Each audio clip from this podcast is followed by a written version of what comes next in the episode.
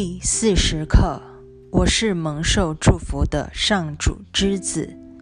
一点一，从今天起，我们要重申那些基于你的生命本质而应享有的福气。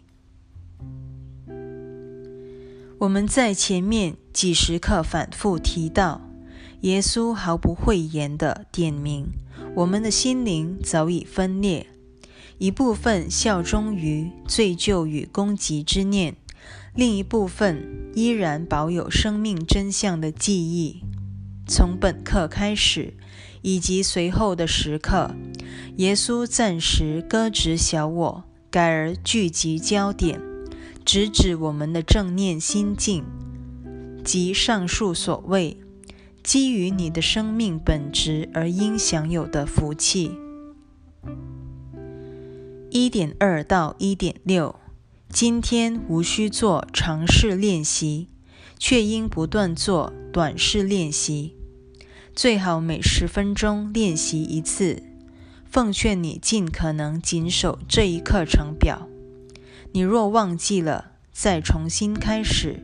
不论中间耽搁了多久，再重新开始。只要一想起来，就重新开始。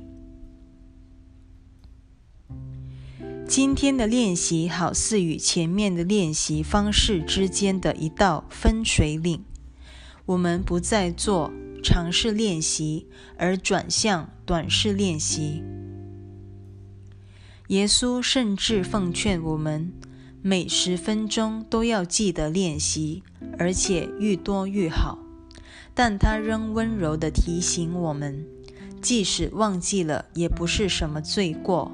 显然，他看准我们一定会忘记的。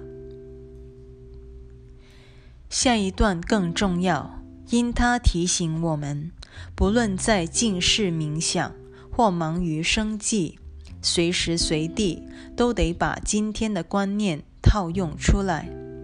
只要有心忆起上主及其圣子，闭眼或张眼都不成问题。二、练习时无需闭上眼睛，但闭起眼睛可能有助于你的练习。你这一天中难免会遇到某些情况，不方便闭起眼睛，不要因此而错过了练习的机会。只要你真心想要练习，不论在什么环境下，你都能好好练习的。总而言之，这一整天，不论在开车的路上、与朋友聚餐、独自在家或忙着办公，我们尽量记得今天的主题。三，今天的练习不需要太多的时间及精力。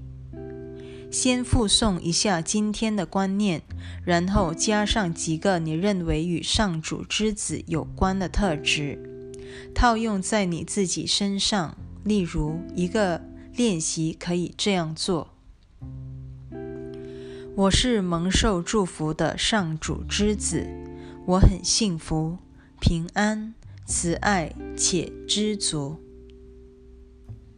也可换为这种形式。我是蒙受祝福的上主之子，我很平静、安宁且充满信心。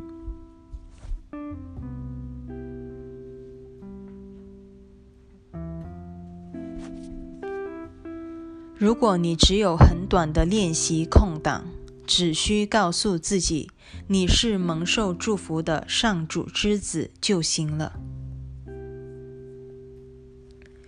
关于我们的真实身份，耶稣要我们用比较具体或比较有感觉的话来取代原本的泛泛描述。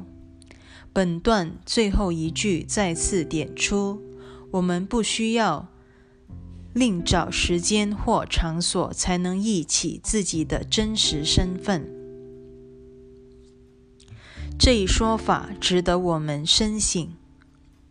如果我们觉得非得需要一个特殊时空，比如仪式，才能忆起自己的本来面目，表示我们依旧认同这具身体。然而，耶稣的教诲最终是要我们明白自己原是心灵，故他设法帮我们对外在世界断奶。这是我们认同心灵的过程中极其重要的一环。